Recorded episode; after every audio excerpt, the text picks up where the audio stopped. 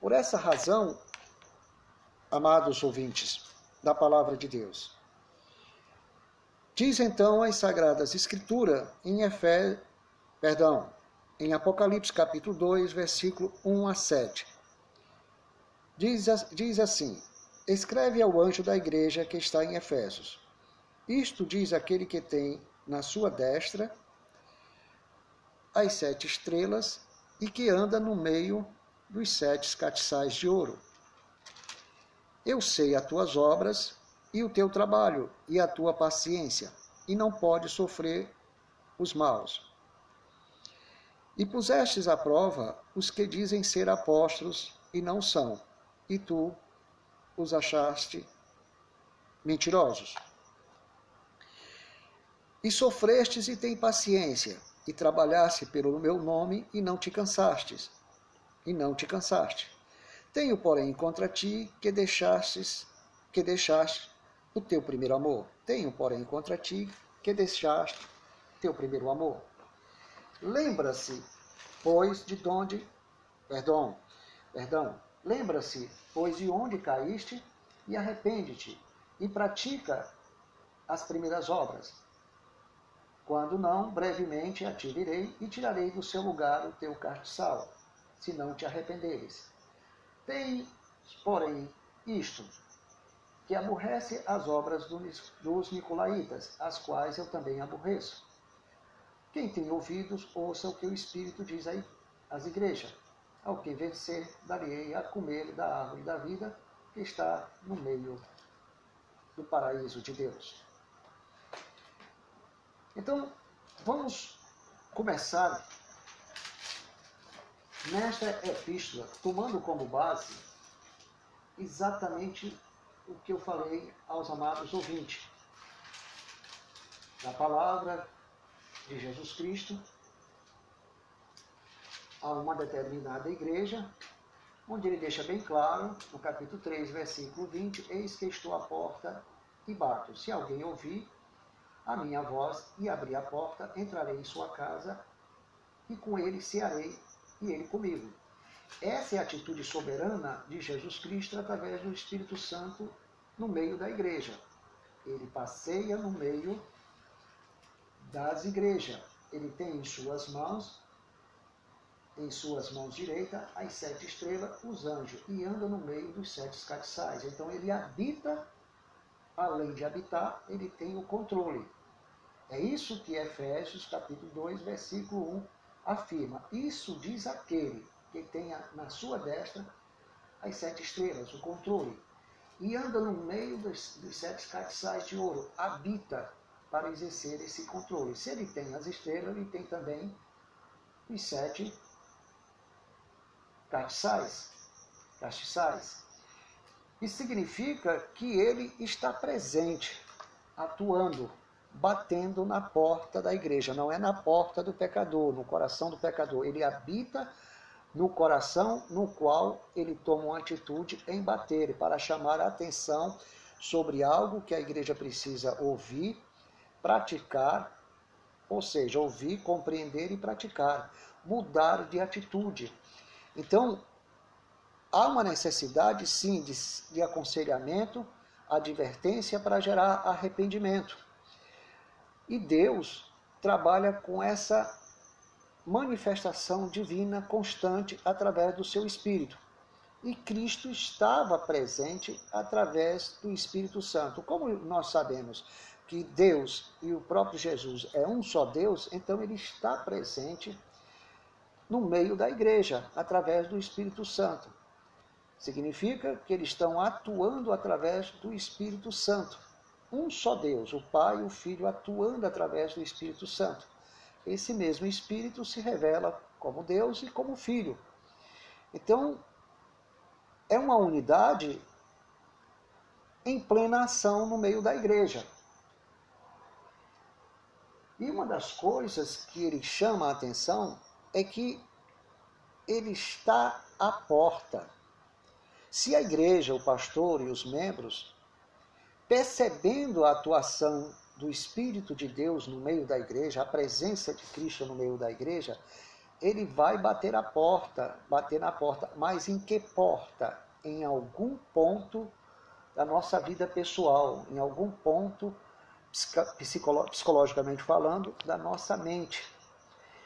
Porque, como eu disse para os amados ouvintes, a psicologia, a psiquiatria, ela conhece as particularidades da mente.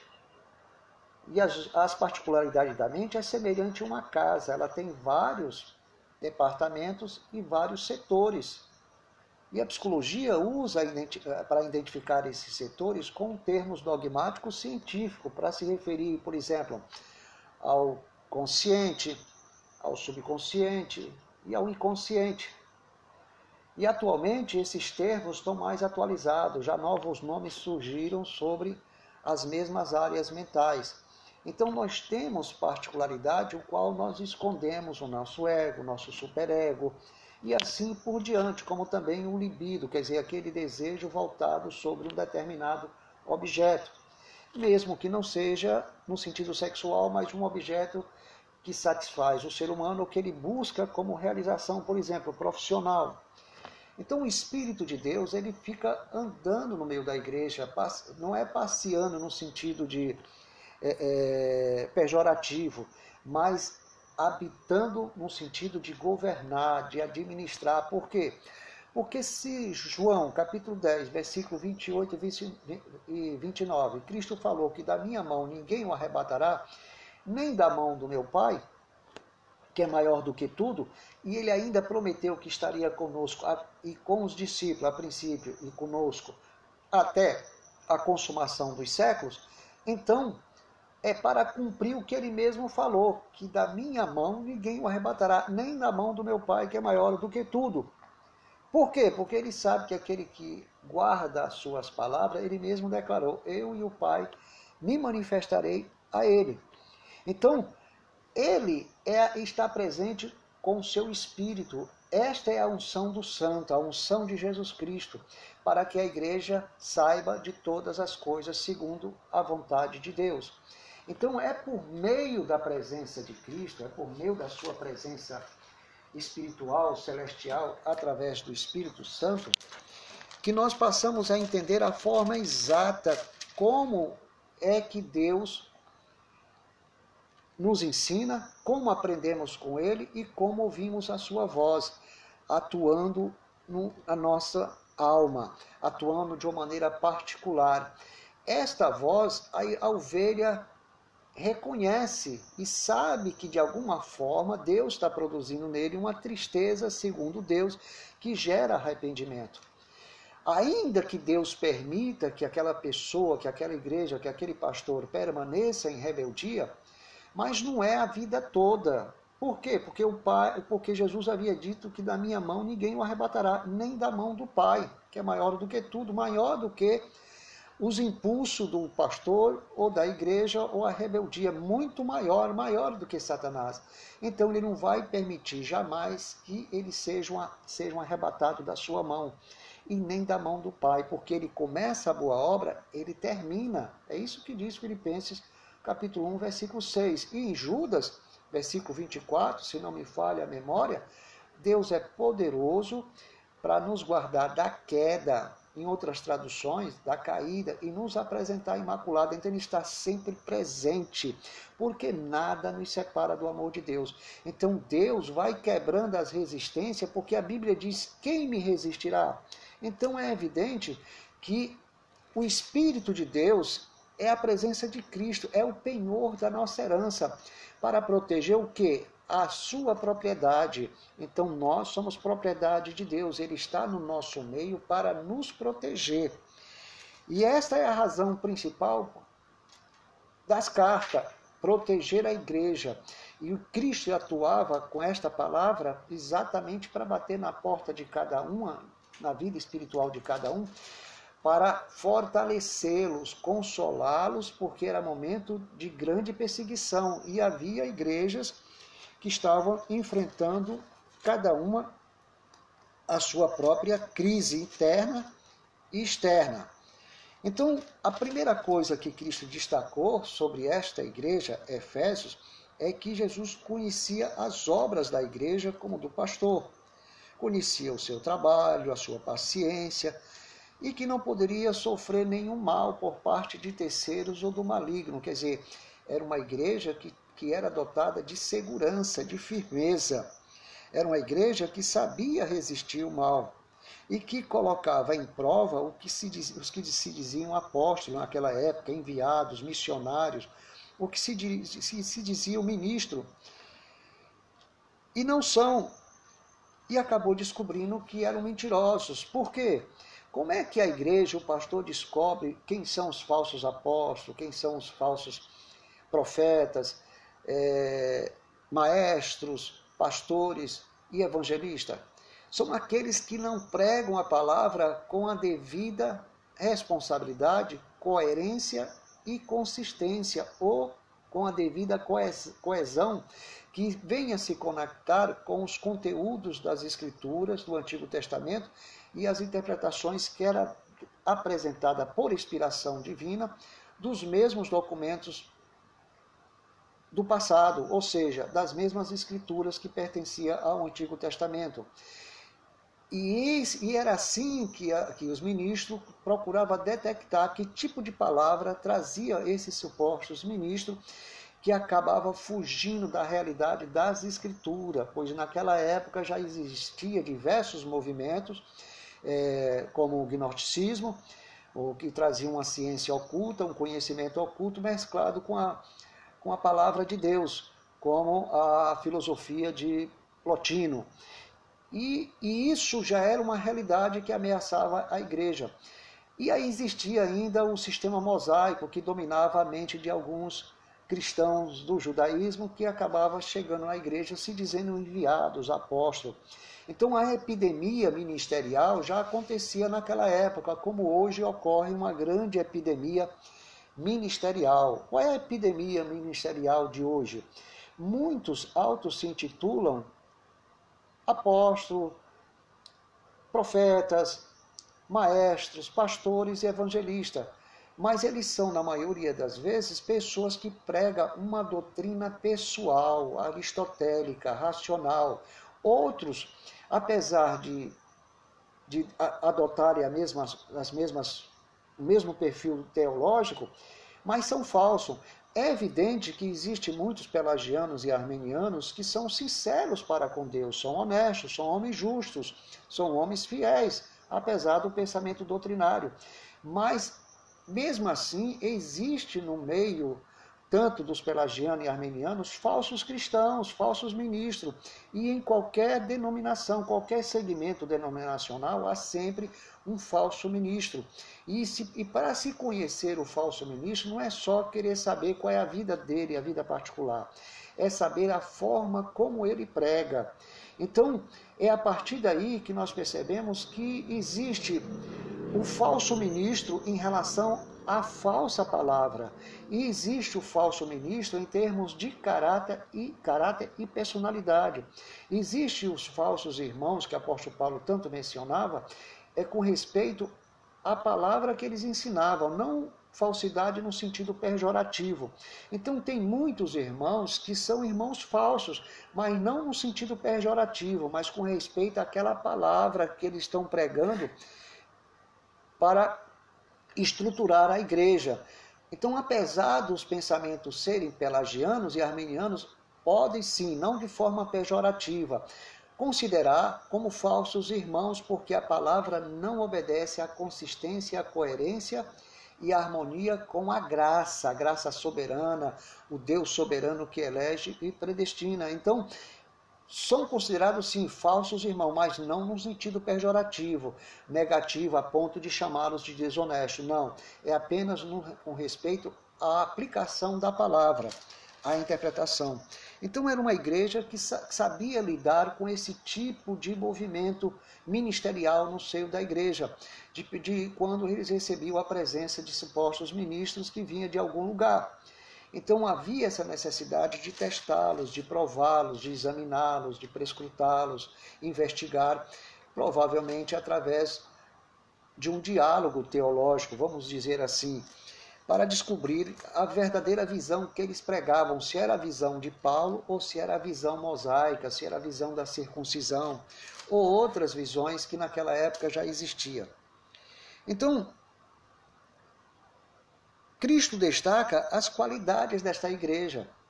Então, as qualidades era que Cristo conhecia não só as obras e o trabalho, mas as qualidades que eram aplicadas durante a prática dessas obras e desse trabalho, a paciência, e que não podia sofrer nenhum mal, e que colocava em prova os que se diziam ser apóstolos e eram descobertos como mentirosos.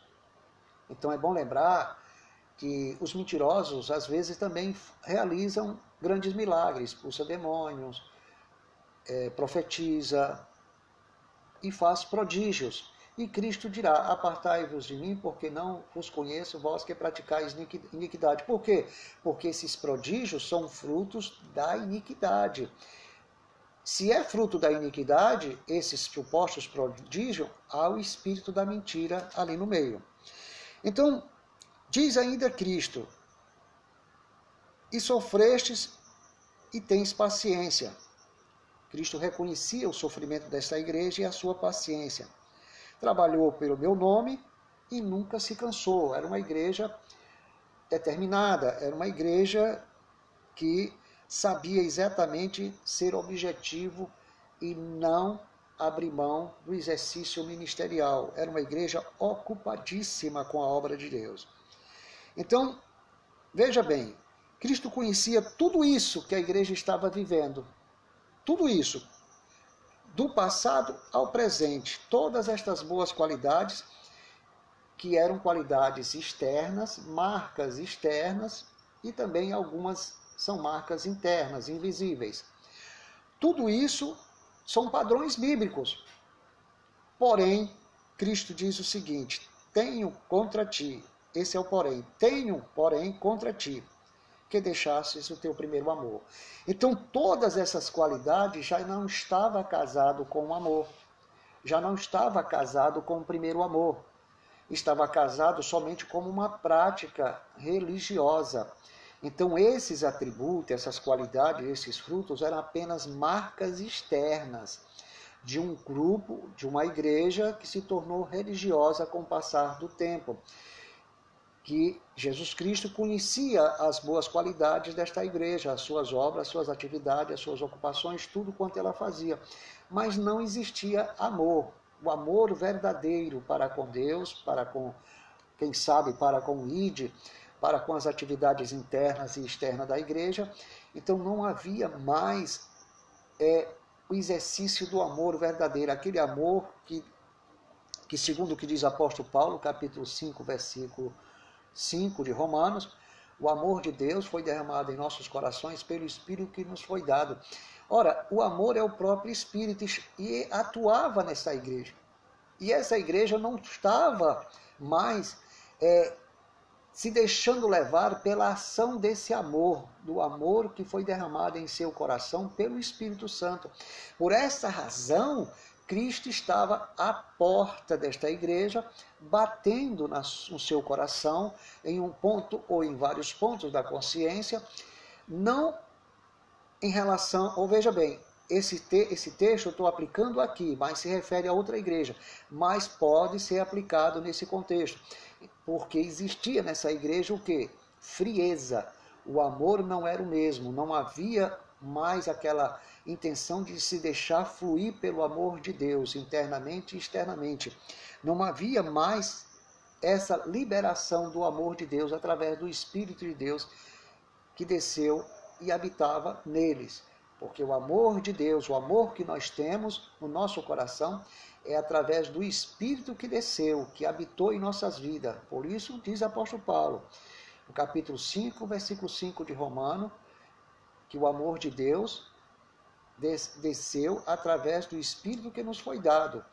Então esse amor estava na igreja e não estava mais sendo exercido com, a, com intensidade, não estava sendo liberado, não havia mais é, a, a, a vontade de, de aceitar o governo do amor de Deus por meio do seu Espírito. Então, tudo que nós praticamos, a Bíblia diz que são obras com relação à vida espiritual, às boas obras. São praticadas em Deus, com a ajuda do, e a manifestação e a direção do Espírito de Deus. Então, são manifestações que fluem em nossas vidas porque elas são feitas em Deus, em comunhão com Deus. Quando a Bíblia diz é, em 1 Pedro, 2 Pedro, capítulo 1, versículo 3, graça e paz vos seja multiplicado no conhecimento de Deus e do Senhor Jesus Cristo, essa graça e essa paz só se multiplica quando nós temos comunhão com o Pai e o Filho, um relacionamento. Então, quando você tem comunhão com o Espírito de Deus, você tem comunhão com o amor de Deus. Quando você anda em Espírito, você está em comunhão com Deus, em comunhão com o Pai. Você está em comunhão com o Filho, ou seja, com o Espírito. Você está em comunhão com o amor de Deus que habita em você. E as suas obras passam a ser praticadas em Deus, ou seja, no Espírito. Sendo assim, você consegue fazer a obra de Deus por meio da força que o Senhor nos dá, porque todas as obras são praticadas em Deus. Se pelo Espírito mortificardes as, as obras do corpo, significa também que pelo Espírito nós praticamos as atividades ministeriais e espirituais, pelo Espírito de Deus. Sem o Espírito de Deus é pura religiosidade. Então, aquilo não tem mais sentido. Por quê? Porque não são praticadas em Deus, são praticadas sem a influência do Espírito.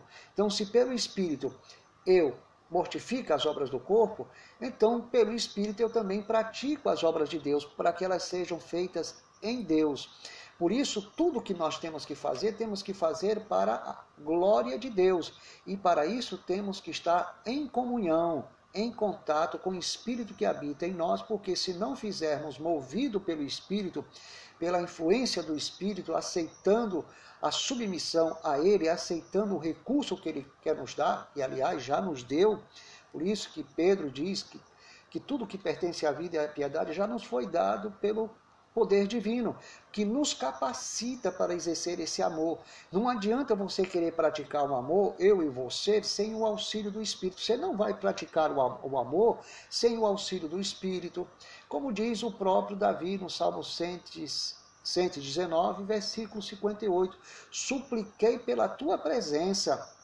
Veja bem, supliquei pela tua presença. Então temos que suplicar pela presença de Deus para que possamos praticar a verdadeira fé, o verdadeiro amor, os frutos do Espírito e poder exercer o ministério com amor. Se não suplicarmos a presença de Deus, você simplesmente vai exercer o ministério de forma religiosa. E essa prática qualquer um pode fazer, porque são padrões externos bíblicos. Então Cristo falou a seguinte frase para o anjo da igreja. Se fala para o anjo, está falando para a igreja, e a igreja sempre segue o exemplo do pastor. Lembra-se, pois, de onde caíste, e arrepende-te, e pratica as primeiras obras. Aqui não está falando em. É, é, aparentemente, parece estar falando em num contexto geográfico. Há algum tempo, aliás, há anos atrás, nos anos 70, as pessoas tinham o hábito de usar esse texto para você se lembrar do que você praticou 30 anos antes na cidade, digamos, de, é, do Piauí. Lembra-se de onde você caíste. Aí o irmão, levado por essa mensagem, teria que voltar para a cidade do Piauí, ou seja, para a capital do Piauí, Teresina, porque foi lá que ele caiu. Então havia uma, uma, manobra psicológica para a pessoa. É, é, buscar é, uma reconciliação com um terceiro que estava longe dele, buscar uma reconciliação com a sua antiga igreja, buscar uma reconciliação com seu irmão. Quer dizer, ele tinha que voltar ao passado, voltar à região geográfica. E isso é um absurdo, não precisa, porque quando nosso Deus transforma nosso coração e você libera perdão, não, não precisa você se deslocar de um canto para outro para poder cumprir uma regra é, extremista lembra-se de onde caíste, ele tinha que voltar, lembrar-se que ele caiu lá na cidade de é, é, é, Sobral. Não, não é nada disso. Lembrar-se de onde você caiu se refere em que circunstância, em que momento em, e qual era o objeto que você utilizou para que gerou a sua queda, o que foi que você deixou de fazer, o que era que você praticava, o que era que você pensava, falava, quais eram as coisas de boa fama, onde há honestidade, onde, onde há dignidade, pureza. Enfim, é isso que o apóstolo Paulo fala. Tudo que é de boa fama, se é de edificação, se é de honesto, se é justo, se expressa a vontade de Deus, nisto pensai. Então, ele teria, o anjo da igreja, o pastor, tinha que pensar nessas coisas. Onde foi que ele caiu? Ele caiu na falta de amor. A igreja caiu quando deixou de aplicar o amor, deixou-se, quando deixou de ser levada, deixou-se de, como é que se diz? Quando a igreja deixou de ser orientada pela presença do amor de Deus através do Espírito. Então, quando a igreja se recusa a andar em espírito, a viver no espírito, ela está deixando de viver o amor de Deus, que foi derramado em seu coração. Então, ele tinha que entender, ele precisava reconhecer aonde ele havia caído, em que sentido, em que aspecto, em que contexto espiritual interno na sua alma. Não tem nada relacionado com aspecto geográfico, se foi, se você caiu em Sobral, Piauí, na cidade de Teresina, não é nada disso é, refere-se ao teu estado interno. É nesse estado interno que Jesus passa a bater na porta, para que na, não é dependendo de você, que ele sabe muito bem como vai destruir as tuas resistências. Então, a Bíblia diz: quem lhe resistirá? Daniel capítulo 4, versículo 35, ninguém vai lhe resistir. Então ele, ele usa uma linguagem antropomórfica, uma linguagem humana, parecendo que ele está agindo como um ser humano, como a maioria dos pelagianos e armenianos pensam. Não é, amado. Ele não está agindo como um ser humano. A linguagem parece humana, mas está se tratando de um Deus que conversa com você se identificando com você, mas ele não é humano, ele é um, é um Deus soberano. E ele sabe como quebrar as suas resist a, nossas resistências. Então a linguagem ela é antropomórfica e isso leva as pessoas a pensar que Deus está dependendo da misericórdia do ouvinte, do irmão, da irmã. Se eles não abrirem o coração, Deus não pode fazer nada. Claro que pode, meu amado. Jesus disse que ninguém o arrebatará, nem aquele mau pensamento, aquele mau desejo, aquele é, pecado, aquelas obras da carne, vai arrebatar. Se você não crê nisso, pode ter certeza, meu querido, você vai ser escravo o resto da sua vida. Pode ter certeza, no dia que você pecar, você vai permanecer como escravo, porque você acha que, que o mal pode te arrebatar da tua mão, o diabo. Então você está dando glória a quem? A Deus ou ao diabo? Ou à sua natureza ou ao seu pecado? Então tem pessoas que atribuem tanta glória ao diabo, tanta glória à carne, ao pecado, que tem muitos irmãos aí que não se levantam mais. Já está arruinado, porque o irmão disse que, pronto, ele foi arrebatado, perdeu a salvação e, e os irmãos estão aí aterrorizados por uma informação falsa. Então as pessoas dão glória demais à carne, glória demais ao pecado, glória demais ao diabo, porque diz que poderá perder a salvação, então Cristo passa a ser o quê? Um grande mentiroso. Eles, eles simplesmente eles é, desmoralizam a glória de Deus, a soberania de Deus, e faz de Cristo um grande mentiroso. E a oração sacerdotal do capítulo 17 perdeu o efeito. Não tem mais efeito nenhum sobre a vida daquele que caiu. Então ele não vai mais poder se arrepender, por quê? Porque tudo depende dele. Tudo depende dele. Meu querido, você sendo elegido e predestinado, o Espírito de Deus na sua vida é para sempre. Você não vive mais debaixo da lei. A lei, antes, quando o homem pecava, o Espírito saía. O Espírito só visitava. Agora não, ele permanece. Por isso ele é chamado de penhor da nossa herança, porque ele é para sempre. Se o ministério da lei era de glória, de muita majestade e poder, quanto mais o ministério da graça, meu querido. Agora o ministério da graça, diz apóstolo Paulo, é de permanente glória, de glória excelente, que não pode jamais ser ultrapassada. Então, sobre excelente, quer dizer, está acima de qualquer excelência, não pode ser ultrapassado. Meu querido, abra os olhos, pelo amor de Deus. Como diz o apóstolo Paulo, eu rogo pela compaixão de, pela compaixão de Deus, que abra os vossos olhos, que o penhor que você recebeu o penhor da sua herança é um espírito de permanente glória, de glória sobre excelente, que está acima de qualquer excelência. Nada pode é, é, impedir a manifestação daquele que é de permanente glória. Esse é o ministério da graça, meu querido. Não é o ministério da lei. Aqui nós entendemos que ninguém arrebatará o elegido da mão de Cristo, nem da mão do Pai. Isso está bem claro. E vamos seguir ainda o texto. Vamos observar que diz o seguinte: Quando não, veja bem, primeiro ele diz: Lembra-se, pois, de onde caíste, e arrepende e pratica as primeiras obras. Quando não, brevemente a ti virei e tirarei do seu lugar o teu castiçal, se não te arrependeres. Existem alguns teólogos que interpretam isso de várias formas. Ou há um livro de John Davis que diz o seguinte, que essa igreja foi tirada do local, ela desapareceu por causa de um terremoto, uma invasão da, é, é da digamos, uma devido ao comportamento é, da natureza, as águas do mar, enfim. Então eles apresentaram que isso poderia ter sido, quem sabe, cumprimento dessa palavra profética, porque o anjo não se arrependeu. Aí a igreja foi tirada do local, do local e desapareceu aquela igreja. Outros alegam que o, o caxal, que Deus, que Jesus aqui ameaça tirar do seu lugar, se refere à unção. Se refere à unção. Já, eu mesmo, particularmente, já cheguei a pensar, poderá ser o Espírito. Se caso ele não se arrependesse. Eu não vou te dizer que seja qualquer uma destas coisas. Eu não vou fazer nenhuma afirmação.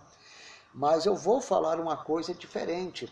Apóstolo Paulo chamou a atenção da igreja de Coríntios sobre um moço, uma, uma pessoa que se, se envolveu com a mulher do seu pai. Então Cristo disse: entrega o tal a Satanás, ao reino das trevas, para que o corpo seja destruído e o espírito seja salvo no, no dia do Senhor. Então, eu sou propenso a acreditar que Deus poderia tirar desse anjo o seu espírito, ia salvar ele por meio, de, por meio da destruição do seu corpo. Deus poderia permitir que ele sofresse algo grave na vida por haver abandonado o primeiro amor. Então ele perderia o corpo, seu corpo seria, seria destruído, mas o espírito seria salvo no dia do Senhor. Por que, que seria salvo no dia do Senhor? Voltemos para a frase de São João, capítulo 10, versículo 28 e 29. Porque da mão do da minha mão ninguém o arrebatará, nem da mão do Pai, que é maior do que tudo. Vamos novamente a Filipenses capítulo 1, versículo 6, porque aquele que começou a boa obra há de terminar. Vamos para o final de Judas, no versículo 24, se não me, se não me engano. Deus é poderoso de guardar, de tropeçar e dar caída, é isso? E nos apresentar imaculado. O que aconteceu com Sansão? No último momento ele pediu as forças. Então, no último momento, muitos filhos pedirão novamente a Deus as forças e eles vão se levantar. Ainda que o corpo seja destruído, mas o espírito será salvo. Ele não vai perder essa salvação, porque o Pai disse que da minha mão, ou seja, Jesus falou que da minha mão ninguém o arrebata, nem da mão do Pai, que é maior do que tudo. Ainda que o corpo seja destruído por causa da desobediência. É como diz Provérbios capítulo 29, versículo 1. Quem muitas vezes é repreendido, endurece a cerviz, ou seja, a nuca, você dá uma pancada na nuca do sujeito, o sujeito resiste àquela pancada na nuca. Mas será quebrantado de repente sem que haja cura. Tem muita gente que é quebrantado e não obtém mais a cura do corpo, obtém a cura da alma, consegue voltar a ter comunhão de Deus, comunhão com Deus. Porém, o corpo vai permanecer doente para o resto da vida. Talvez algum pregador, alguém de algum lugar esteja dizendo: Isso não é graça, porque Deus não vai deixar essa pessoa doente. Meu querido, você está pregando um evangelho humanista, aquele evangelho que está voltado para os direitos da pessoa. Então você está iludindo essa pessoa para que ela que acredite que o evangelho que, tá, que deve ser pregado é um evangelho que oferece é, que seja uma panaceia, a cura para todos os males. Não, meu querido, vamos pregar o evangelho real. Ele poderá ser curado se Deus assim o quiser ou não. Você precisa entender que a fé não é soberana.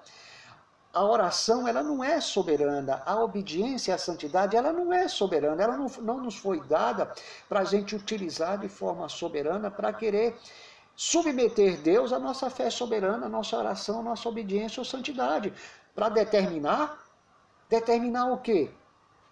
Por acaso a minha fé é soberana para determinar a minha obediência, a minha santidade, a minha comunhão, a minha oração? Não, meu querido, a Bíblia diz que o Espírito opera como quer, mesmo que ele tenha, tenha dito que os sinais seguirão aqueles que creem, mas ele opera como ele quer. É Deus que governa, meu amado. Não é você que governa. A nossa fé, obediência, santidade e oração não é vara mágica. Entenda isso. Vamos começar a entender o Evangelho de uma forma bem fundamentada, para que ninguém se iluda.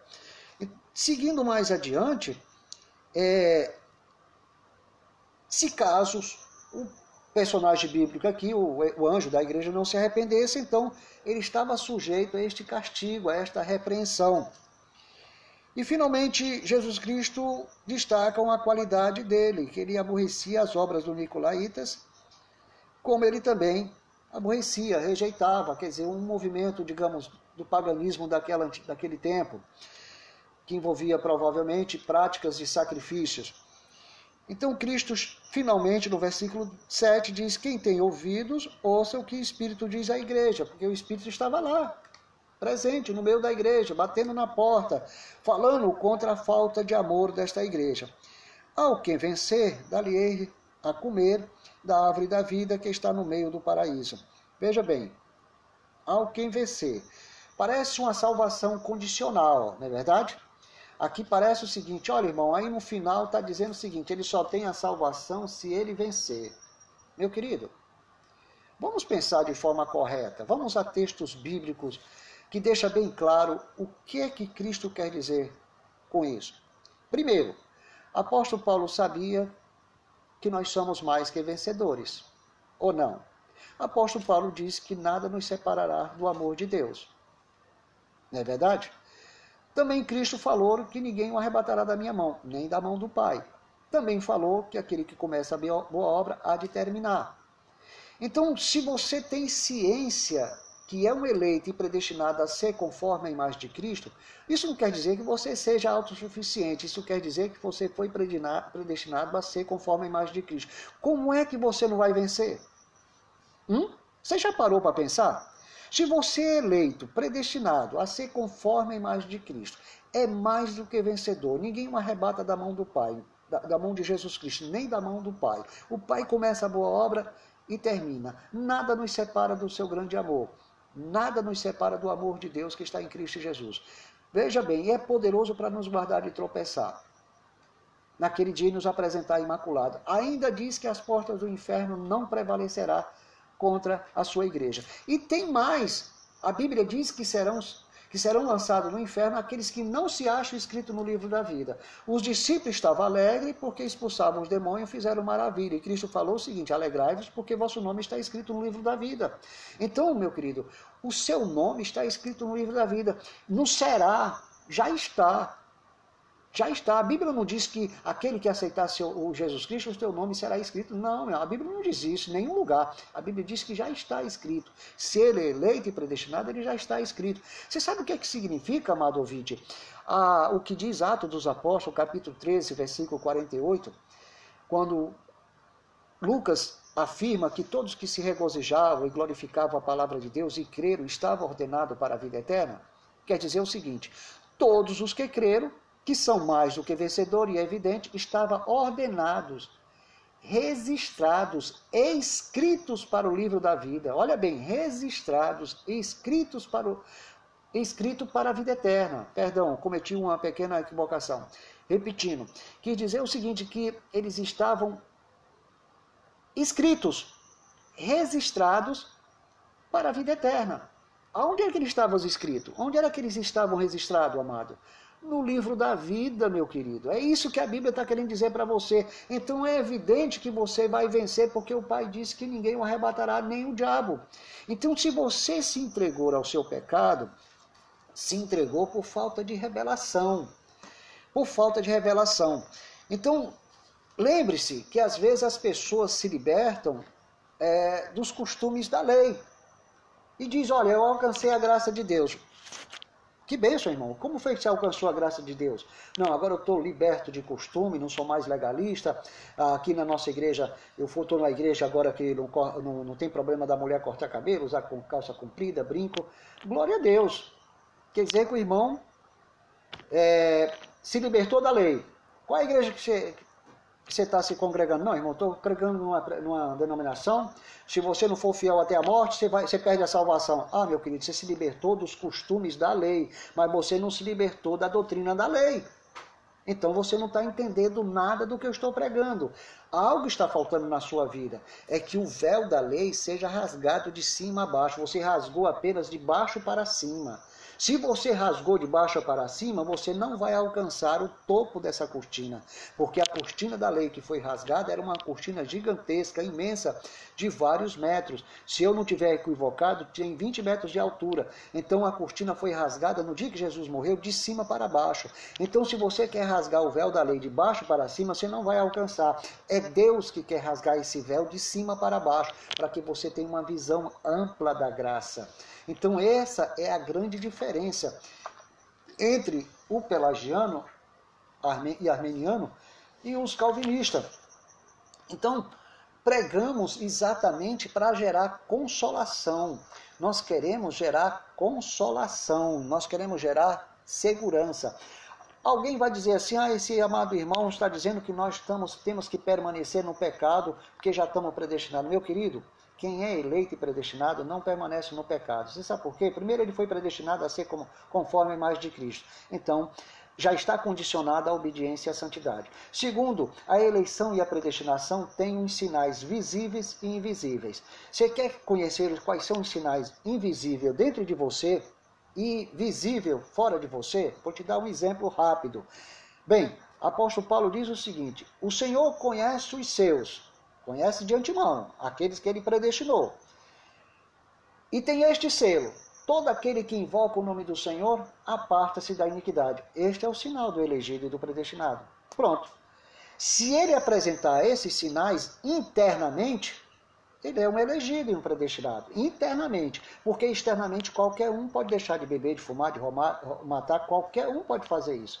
Mas se estes sinais começarem internamente, meu amado, você é eleito e predestinado, porque os sinais ocorreram internamente.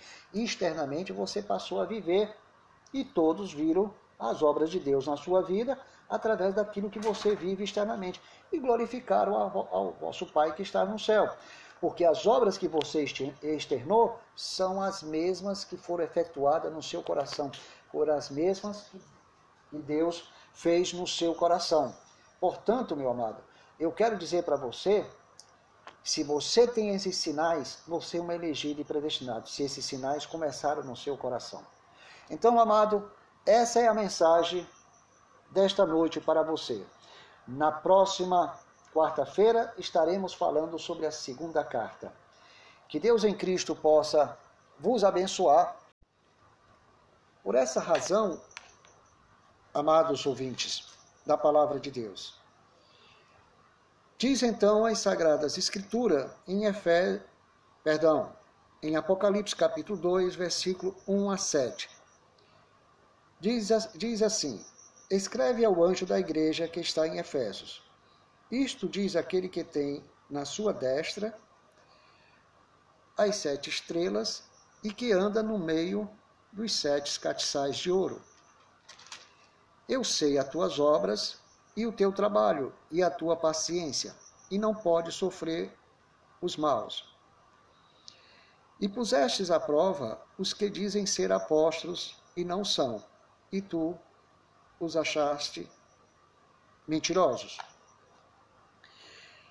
E sofrestes e tem paciência, e trabalhaste pelo meu nome e não te cansastes, e não te cansaste. Tenho, porém, contra ti que deixastes, que deixaste o teu primeiro amor. Tenho, porém, contra ti que deixaste teu primeiro amor. Lembra-se, pois, de onde, perdão, perdão, lembra-se, pois, de onde caíste e arrepende-te e pratica as primeiras obras. Quando não, brevemente a te direi e tirarei do seu lugar o teu castiçal, se não te arrependeres. Tem, porém, isto, que aborrece as obras dos Nicolaitas, as quais eu também aborreço. Quem tem ouvidos, ouça o que o Espírito diz às igrejas. Ao que vencer, darei a comer da árvore da vida que está no meio do paraíso de Deus. Então, vamos começar nesta epístola, tomando como base exatamente o que eu falei aos amados ouvintes. Na palavra de Jesus Cristo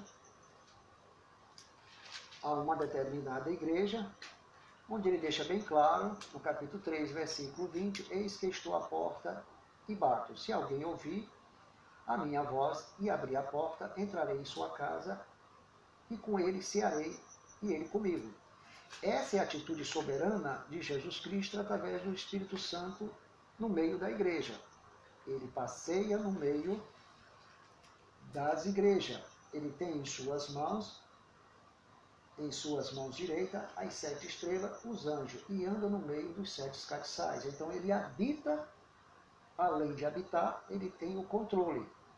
É isso que Efésios capítulo 2, versículo 1 afirma. Isso diz aquele que tem na sua destra as sete estrelas, o controle e anda no meio dos, dos sete castiçais de ouro, habita para exercer esse controle. Se ele tem as estrelas, ele tem também os sete castiçais. castiçais. Isso significa que ele está presente, atuando, batendo na porta da igreja. Não é na porta do pecador, no coração do pecador. Ele habita no coração no qual ele toma uma atitude em bater, para chamar a atenção sobre algo que a igreja precisa ouvir, praticar, ou seja, ouvir, compreender e praticar, mudar de atitude. Então, há uma necessidade, sim, de, de aconselhamento, advertência para gerar arrependimento. E Deus trabalha com essa manifestação divina constante através do seu Espírito. E Cristo estava presente através do Espírito Santo. Como nós sabemos que Deus e o próprio Jesus é um só Deus, então ele está presente no meio da igreja, através do Espírito Santo. Significa que eles estão atuando através do Espírito Santo. Um só Deus, o Pai e o Filho atuando através do Espírito Santo esse mesmo Espírito se revela como Deus e como Filho. Então, é uma unidade em plena ação no meio da igreja. E uma das coisas que ele chama a atenção é que ele está à porta. Se a igreja, o pastor e os membros, percebendo a atuação do Espírito de Deus no meio da igreja, a presença de Cristo no meio da igreja, ele vai bater a porta, bater na porta. Mas em que porta? Em algum ponto da nossa vida pessoal, em algum ponto, psicologicamente falando, da nossa mente. Porque, como eu disse para os amados ouvintes, a psicologia, a psiquiatria, ela conhece as particularidades da mente. E as, as particularidades da mente é semelhante a uma casa, ela tem vários departamentos e vários setores. E a psicologia usa eh, para identificar esses setores com termos dogmáticos científicos, para se referir, por exemplo, ao consciente, ao subconsciente e ao inconsciente. E atualmente esses termos estão mais atualizados, já novos nomes surgiram sobre as mesmas áreas mentais. Então nós temos particularidade o qual nós escondemos o nosso ego, o nosso superego e assim por diante, como também o libido, quer dizer, aquele desejo voltado sobre um determinado objeto, mesmo que não seja no sentido sexual, mas um objeto que satisfaz o ser humano que ele busca como realização, por exemplo, profissional. Então o Espírito de Deus ele fica andando no meio da igreja, não é passeando no sentido de é, é, pejorativo, mas habitando no sentido de governar, de administrar. Por quê? Porque se João, capítulo 10, versículo 28 e 29, Cristo falou que da minha mão ninguém o arrebatará, nem da mão do meu Pai, que é maior do que tudo, e ele ainda prometeu que estaria conosco e com os discípulos a princípio e conosco até a consumação dos séculos, então é para cumprir o que ele mesmo falou, que da minha mão ninguém o arrebatará, nem da mão do meu Pai, que é maior do que tudo. Por quê? Porque ele sabe que aquele que guarda as suas palavras, ele mesmo declarou: Eu e o Pai me manifestarei a ele. Então, ele é, está presente com o seu espírito. Esta é a unção do santo, a unção de Jesus Cristo, para que a igreja saiba de todas as coisas segundo a vontade de Deus. Então, é por meio da presença de Cristo, é por meio da sua presença espiritual, celestial, através do Espírito Santo, que nós passamos a entender a forma exata como é que Deus nos ensina, como aprendemos com Ele e como ouvimos a Sua voz, atuando na nossa alma, atuando de uma maneira particular. Esta voz, a, a ovelha reconhece e sabe que de alguma forma Deus está produzindo nele uma tristeza, segundo Deus, que gera arrependimento. Ainda que Deus permita que aquela pessoa, que aquela igreja, que aquele pastor permaneça em rebeldia, mas não é a vida toda. Por quê? Porque o pai, porque Jesus havia dito que da minha mão ninguém o arrebatará, nem da mão do Pai, que é maior do que tudo, maior do que os impulsos do pastor ou da igreja ou a rebeldia muito maior, maior do que Satanás. Então ele não vai permitir jamais que eles sejam, sejam arrebatados da sua mão e nem da mão do Pai, porque ele começa a boa obra, ele termina. É isso que diz Filipenses capítulo 1, versículo 6. E em Judas, versículo 24, se não me falha a memória, Deus é poderoso para nos guardar da queda, em outras traduções, da caída, e nos apresentar imaculado. Então, ele está sempre presente, porque nada nos separa do amor de Deus.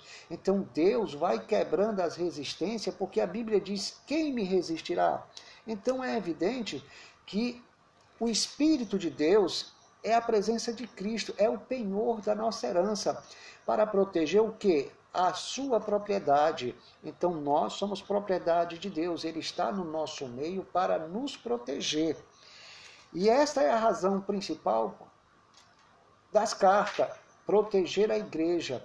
E o Cristo atuava com esta palavra exatamente para bater na porta de cada uma, na vida espiritual de cada um, para fortalecê-los, consolá-los, porque era momento de grande perseguição e havia igrejas que estavam enfrentando cada uma a sua própria crise interna e externa. Então, a primeira coisa que Cristo destacou sobre esta igreja, Efésios, é que Jesus conhecia as obras da igreja como do pastor. Conhecia o seu trabalho, a sua paciência, e que não poderia sofrer nenhum mal por parte de terceiros ou do maligno. Quer dizer, era uma igreja que que era dotada de segurança, de firmeza. Era uma igreja que sabia resistir o mal e que colocava em prova o que se os que se diziam apóstolos naquela época, enviados, missionários, o que se, se, se dizia o ministro. E não são. E acabou descobrindo que eram mentirosos. Por quê? Como é que a igreja, o pastor, descobre quem são os falsos apóstolos, quem são os falsos profetas, é, maestros, pastores e evangelistas? São aqueles que não pregam a palavra com a devida responsabilidade, coerência e consistência, ou com a devida coesão, que venha se conectar com os conteúdos das Escrituras do Antigo Testamento e as interpretações que era apresentada por inspiração divina dos mesmos documentos do passado, ou seja, das mesmas escrituras que pertencia ao Antigo Testamento. E, e era assim que, a, que os ministros procuravam detectar que tipo de palavra trazia esses supostos ministros que acabava fugindo da realidade das escrituras, pois naquela época já existia diversos movimentos, é, como o gnosticismo, o que trazia uma ciência oculta, um conhecimento oculto mesclado com a, com a palavra de Deus, como a filosofia de Plotino. E, e isso já era uma realidade que ameaçava a igreja. E aí existia ainda o sistema mosaico que dominava a mente de alguns cristãos do judaísmo que acabava chegando na igreja se dizendo enviados, apóstolos. Então a epidemia ministerial já acontecia naquela época, como hoje ocorre uma grande epidemia ministerial. Qual é a epidemia ministerial de hoje? Muitos autos se intitulam apóstolos, profetas, maestros, pastores e evangelistas mas eles são, na maioria das vezes, pessoas que pregam uma doutrina pessoal, aristotélica, racional. Outros, apesar de, de adotarem as mesmas, o mesmo perfil teológico, mas são falsos. É evidente que existe muitos pelagianos e armenianos que são sinceros para com Deus, são honestos, são homens justos, são homens fiéis, apesar do pensamento doutrinário. Mas mesmo assim, existe no meio tanto dos pelagianos e armenianos falsos cristãos, falsos ministros, e em qualquer denominação, qualquer segmento denominacional, há sempre um falso ministro. E, se, e para se conhecer o falso ministro, não é só querer saber qual é a vida dele, a vida particular, é saber a forma como ele prega. Então, é a partir daí que nós percebemos que existe o falso ministro em relação à falsa palavra. E existe o falso ministro em termos de caráter e caráter e personalidade. Existem os falsos irmãos que o apóstolo Paulo tanto mencionava, é com respeito à palavra que eles ensinavam, não falsidade no sentido pejorativo. Então tem muitos irmãos que são irmãos falsos, mas não no sentido pejorativo, mas com respeito àquela palavra que eles estão pregando para estruturar a igreja. Então, apesar dos pensamentos serem pelagianos e arminianos, podem sim, não de forma pejorativa, considerar como falsos irmãos, porque a palavra não obedece à consistência, à coerência e à harmonia com a graça, a graça soberana, o Deus soberano que elege e predestina. Então, são considerados sim falsos irmãos, mas não no sentido pejorativo, negativo, a ponto de chamá-los de desonesto. Não, é apenas com respeito à aplicação da palavra, à interpretação. Então era uma igreja que sabia lidar com esse tipo de movimento ministerial no seio da igreja, de, de quando eles recebiam a presença de supostos ministros que vinha de algum lugar. Então havia essa necessidade de testá-los, de prová-los, de examiná-los, de prescrutá-los, investigar, provavelmente através de um diálogo teológico, vamos dizer assim, para descobrir a verdadeira visão que eles pregavam, se era a visão de Paulo ou se era a visão mosaica, se era a visão da circuncisão, ou outras visões que naquela época já existiam. Então, Cristo destaca as qualidades desta igreja. Então, as qualidades era que Cristo conhecia não só as obras e o trabalho, mas as qualidades que eram aplicadas durante a prática dessas obras e desse trabalho, a paciência e que não podia sofrer nenhum mal e que colocava em prova os que se diziam ser apóstolos e eram descobertos como mentirosos. Então é bom lembrar que os mentirosos às vezes também realizam grandes milagres, expulsa demônios, é, profetiza e faz prodígios. E Cristo dirá: Apartai-vos de mim, porque não vos conheço, vós que praticais iniquidade. Por quê? Porque esses prodígios são frutos da iniquidade. Se é fruto da iniquidade, esses supostos prodígios, há o espírito da mentira ali no meio. Então, Diz ainda Cristo: E sofrestes e tens paciência. Cristo reconhecia o sofrimento desta igreja e a sua paciência. Trabalhou pelo meu nome e nunca se cansou. Era uma igreja determinada, era uma igreja que sabia exatamente ser objetivo e não abrir mão do exercício ministerial. Era uma igreja ocupadíssima com a obra de Deus.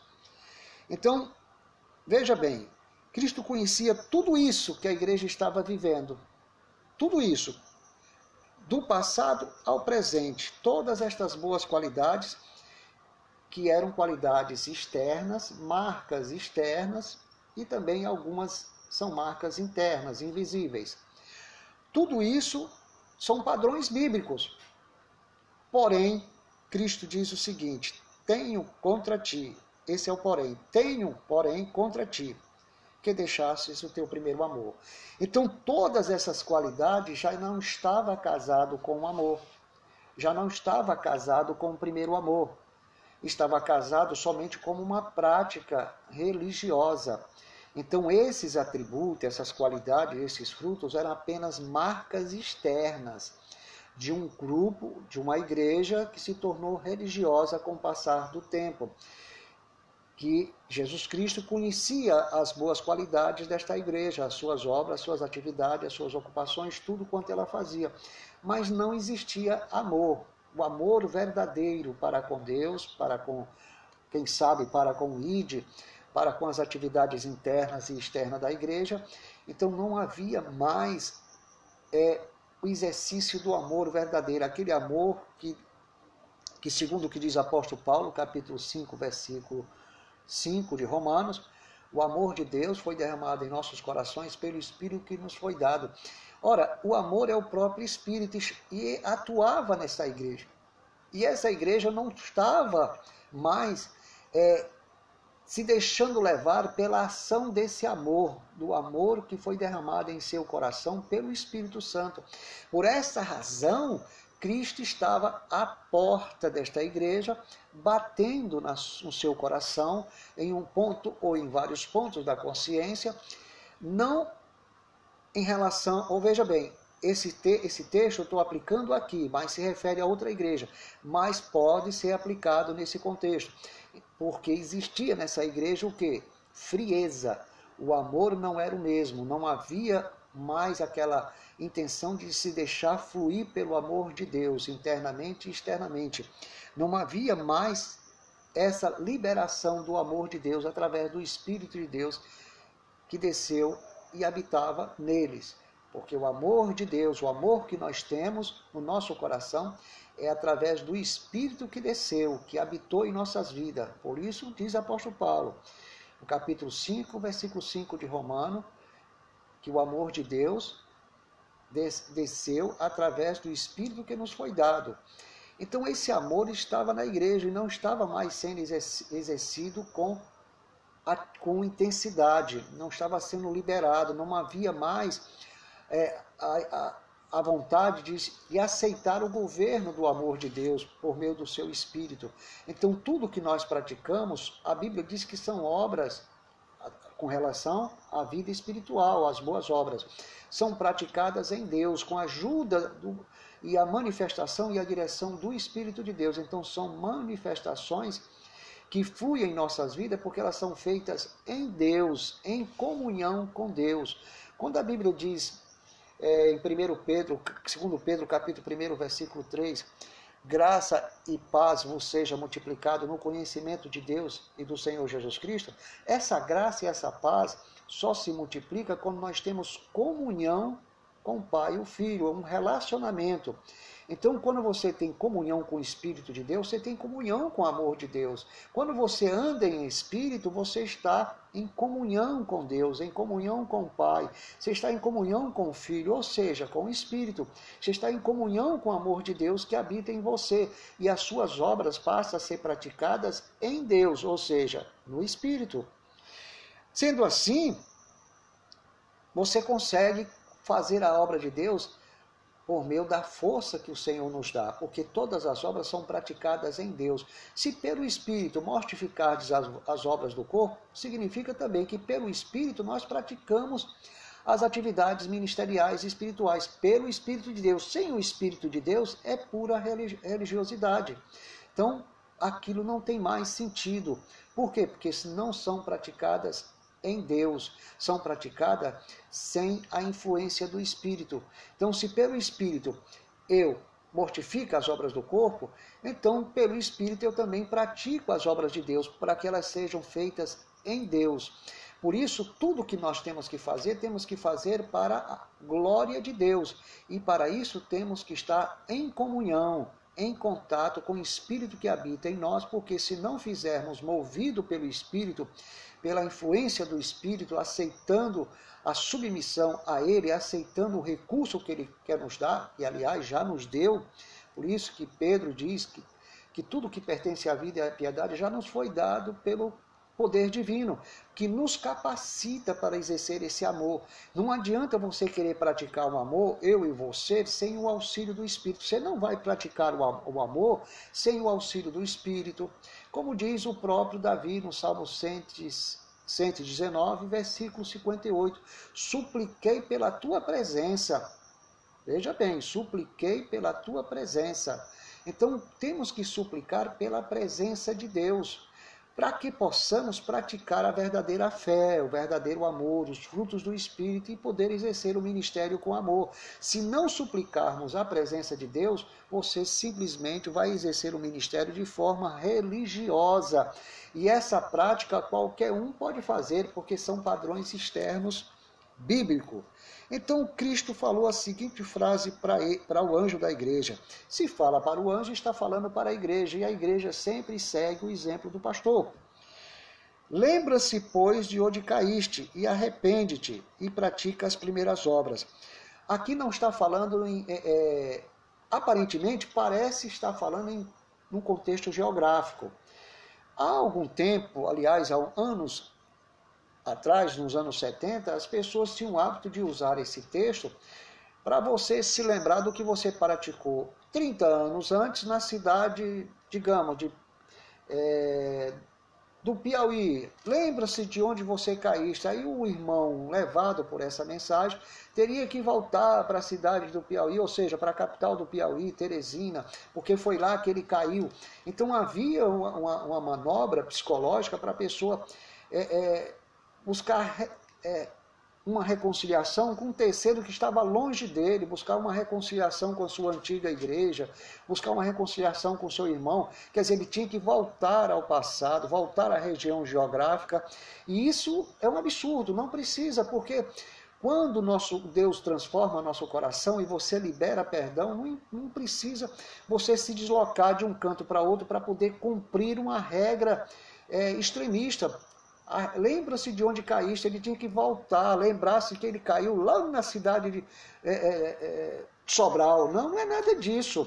Lembrar-se de onde você caiu se refere em que circunstância, em que momento em, em, e qual era o objeto que você utilizou para que gerou a sua queda, o que foi que você deixou de fazer, o que era que você praticava, o que era que você pensava, falava, quais eram as coisas de boa fama, onde há honestidade, onde, onde há dignidade, pureza. Enfim, é isso que o apóstolo Paulo fala. Tudo que é de boa fama, se é de edificação, se é de honesto, se é justo, se expressa a vontade de Deus, nisto pensai. Então, ele teria, o anjo da igreja, o pastor, tinha que pensar nessas coisas. Onde foi que ele caiu? Ele caiu na falta de amor. A igreja caiu quando deixou de aplicar o amor, deixou-se, quando deixou de ser levada, deixou-se de, como é que se diz? Quando a igreja deixou de ser orientada pela presença do amor de Deus através do Espírito. Então, quando a igreja se recusa a andar em espírito, a viver no espírito, ela está deixando de viver o amor de Deus, que foi derramado em seu coração. Então, ele tinha que entender, ele precisava reconhecer aonde ele havia caído, em que sentido, em que aspecto, em que contexto espiritual interno na sua alma. Não tem nada relacionado com aspecto geográfico, se foi, se você caiu em Sobral, Piauí, na cidade de Teresina, não é nada disso é, refere-se ao teu estado interno. É nesse estado interno que Jesus passa a bater na porta, para que não é dependendo de você, que ele sabe muito bem como vai destruir as tuas resistências. Então, a Bíblia diz: quem lhe resistirá? Daniel capítulo 4, versículo 35, ninguém vai lhe resistir.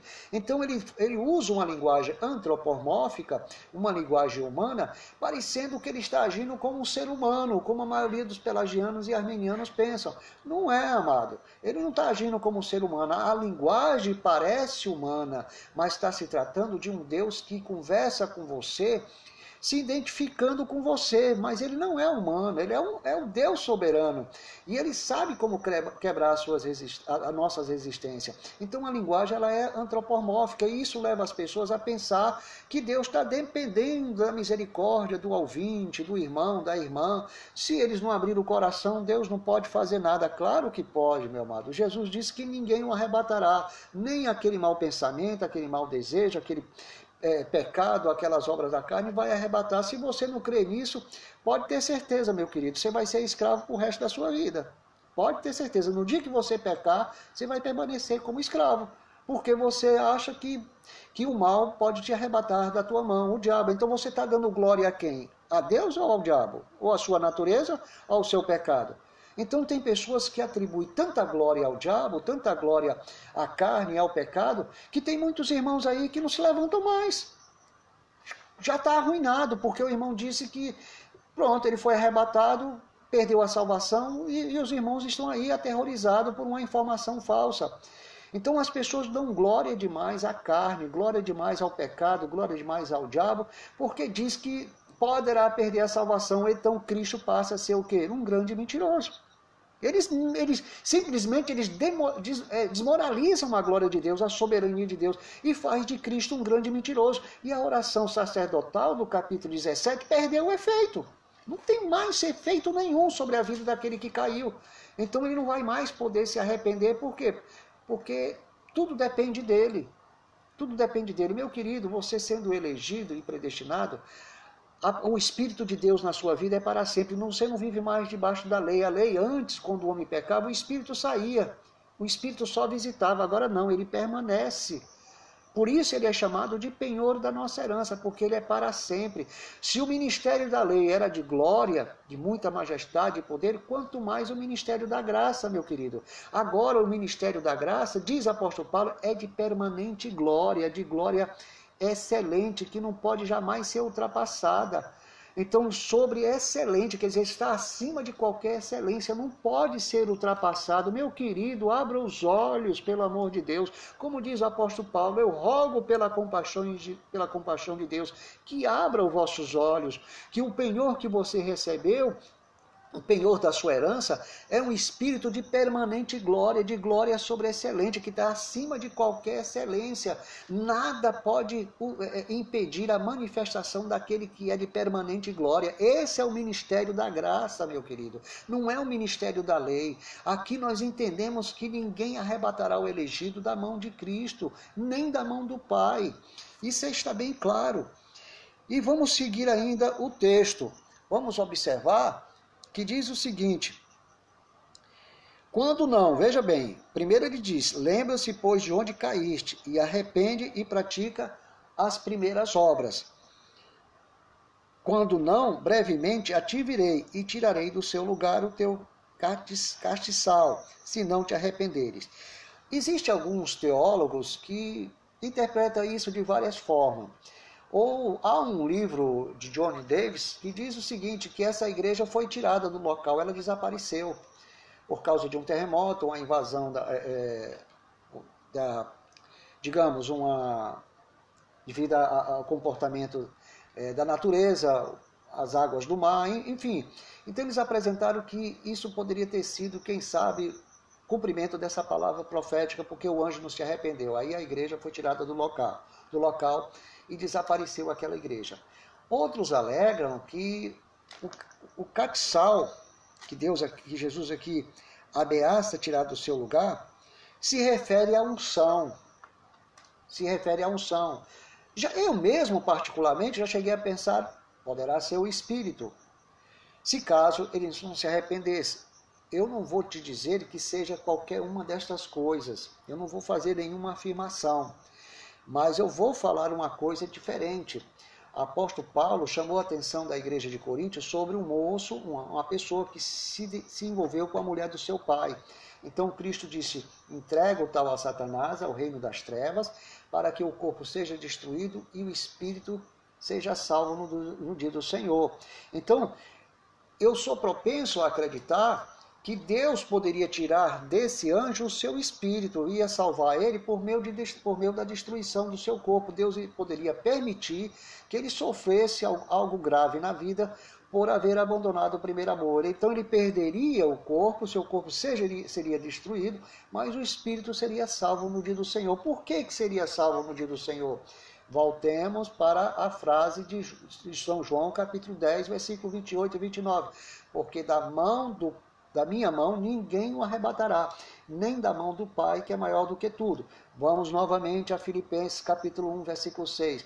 Porque aquele que começou a boa obra há de terminar. Vamos para o final de Judas, no versículo 24, se não me, se não me engano. Deus é poderoso de guardar, de tropeçar e dar caída, é isso? E nos apresentar imaculado. O que aconteceu com Sansão? No último momento ele pediu as forças. Então, no último momento, muitos filhos pedirão novamente a Deus as forças e eles vão se levantar. Ainda que o corpo seja destruído, mas o espírito será salvo. Ele não vai perder essa salvação, porque o Pai disse que da minha mão, ou seja, Jesus falou que da minha mão ninguém o arrebata, nem da mão do Pai, que é maior do que tudo. Ainda que o corpo seja destruído por causa da desobediência. É como diz Provérbios capítulo 29, versículo 1. Quem muitas vezes é repreendido, endurece a cerviz, ou seja, a nuca, você dá uma pancada na nuca do sujeito, o sujeito resiste àquela pancada na nuca. Mas será quebrantado de repente sem que haja cura. Tem muita gente que é quebrantado e não obtém mais a cura do corpo, obtém a cura da alma, consegue voltar a ter comunhão de Deus, comunhão com Deus. Porém, o corpo vai permanecer doente para o resto da vida. Talvez algum pregador, alguém de algum lugar esteja dizendo: Isso não é graça, porque Deus não vai deixar essa pessoa doente. Meu querido, você está pregando um evangelho humanista, aquele evangelho que está voltado para os direitos da pessoa. Então você está iludindo essa pessoa para que ela que acredite que o evangelho que, tá, que deve ser pregado é um evangelho que oferece é, que seja uma panaceia, a cura para todos os males. Não, meu querido, vamos pregar o evangelho real. Ele poderá ser curado se Deus assim o quiser ou não. Você precisa entender que a fé não é soberana. A oração ela não é soberana, a obediência à santidade ela não é soberana, ela não, não nos foi dada para a gente utilizar de forma soberana para querer submeter Deus à nossa fé soberana, à nossa oração, à nossa obediência ou santidade para determinar. Determinar o quê? Por acaso a minha fé é soberana para determinar a minha obediência, a minha santidade, a minha comunhão, a minha oração? Não, meu querido. A Bíblia diz que o Espírito opera como quer, mesmo que ele tenha, tenha dito que os sinais seguirão aqueles que creem, mas ele opera como ele quer. É Deus que governa, meu amado. Não é você que governa. A nossa fé, obediência, santidade e oração não é vara mágica. Entenda isso. Vamos começar a entender o Evangelho de uma forma bem fundamentada, para que ninguém se iluda. E, seguindo mais adiante, é, se casos o personagem bíblico aqui, o, o anjo da igreja, não se arrependesse, então ele estava sujeito a este castigo, a esta repreensão. E finalmente, Jesus Cristo destaca uma qualidade dele, que ele aborrecia as obras dos Nicolaitas como ele também aborrecia, rejeitava, quer dizer, um movimento, digamos, do paganismo daquela, daquele tempo, que envolvia provavelmente práticas de sacrifícios. Então Cristo, finalmente, no versículo 7, diz: Quem tem ouvidos, ouça o que o Espírito diz à igreja, porque o Espírito estava lá, presente no meio da igreja, batendo na porta, falando contra a falta de amor desta igreja. Ao quem vencer, dali a comer da árvore da vida que está no meio do paraíso. Veja bem, ao quem vencer. Parece uma salvação condicional, não é verdade? Aqui parece o seguinte: olha, irmão, aí no final está dizendo o seguinte: ele só tem a salvação se ele vencer. Meu querido, vamos pensar de forma correta. Vamos a textos bíblicos que deixa bem claro o que é que Cristo quer dizer com isso. Primeiro, Apóstolo Paulo sabia que nós somos mais que vencedores, ou não? Apóstolo Paulo diz que nada nos separará do amor de Deus. Não é verdade? Também Cristo falou que ninguém o arrebatará da minha mão, nem da mão do Pai. Também falou que aquele que começa a boa obra há de terminar. Então, se você tem ciência que é um eleito e predestinado a ser conforme a imagem de Cristo, isso não quer dizer que você seja autossuficiente, isso quer dizer que você foi predestinado a ser conforme a imagem de Cristo. Como é que você não vai vencer? Hum? Você já parou para pensar? Se você é eleito, predestinado a ser conforme a imagem de Cristo, é mais do que vencedor. Ninguém o arrebata da mão do Pai, da, da mão de Jesus Cristo, nem da mão do Pai. O Pai começa a boa obra e termina. Nada nos separa do seu grande amor. Nada nos separa do amor de Deus que está em Cristo Jesus.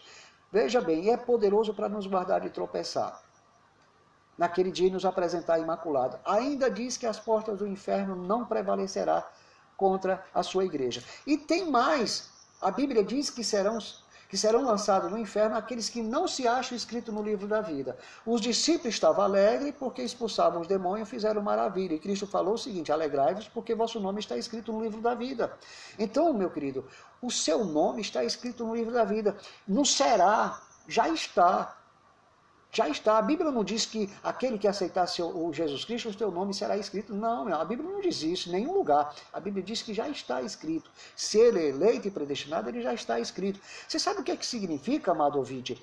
Ah, o que diz Atos dos Apóstolos, capítulo 13, versículo 48, quando Lucas afirma que todos que se regozijavam e glorificavam a palavra de Deus e creram estavam ordenados para a vida eterna, quer dizer o seguinte: todos os que creram que são mais do que vencedores, e é evidente, estavam ordenados, registrados, escritos para o livro da vida. Olha bem, registrados, escritos para o escrito para a vida eterna. Perdão, cometi uma pequena equivocação.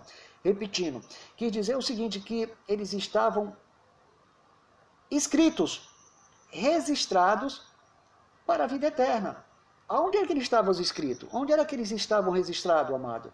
No livro da vida, meu querido. É isso que a Bíblia está querendo dizer para você. Então é evidente que você vai vencer, porque o Pai disse que ninguém o arrebatará, nem o diabo. Então, se você se entregou ao seu pecado, se entregou por falta de revelação. Por falta de revelação. Então, lembre-se que às vezes as pessoas se libertam é, dos costumes da lei. E diz, olha, eu alcancei a graça de Deus. Que bênção, irmão. Como foi que você alcançou a graça de Deus? Não, agora eu estou liberto de costume, não sou mais legalista. Aqui na nossa igreja, eu estou numa igreja agora que não, não, não tem problema da mulher cortar cabelo, usar com calça comprida, brinco. Glória a Deus. Quer dizer que o irmão é, se libertou da lei. Qual é a igreja que você, você está se congregando. Não, irmão, estou congregando numa, numa denominação. Se você não for fiel até a morte, você, vai, você perde a salvação. Ah, meu querido, você se libertou dos costumes da lei, mas você não se libertou da doutrina da lei. Então você não está entendendo nada do que eu estou pregando. Algo está faltando na sua vida. É que o véu da lei seja rasgado de cima a baixo. Você rasgou apenas de baixo para cima.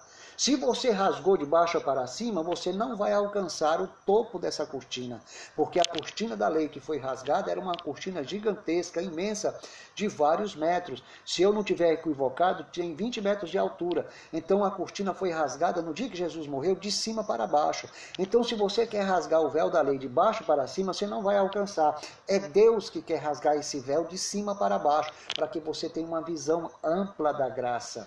Então, essa é a grande diferença entre o pelagiano e armeniano e os calvinistas. Então, pregamos exatamente para gerar consolação. Nós queremos gerar consolação, nós queremos gerar segurança.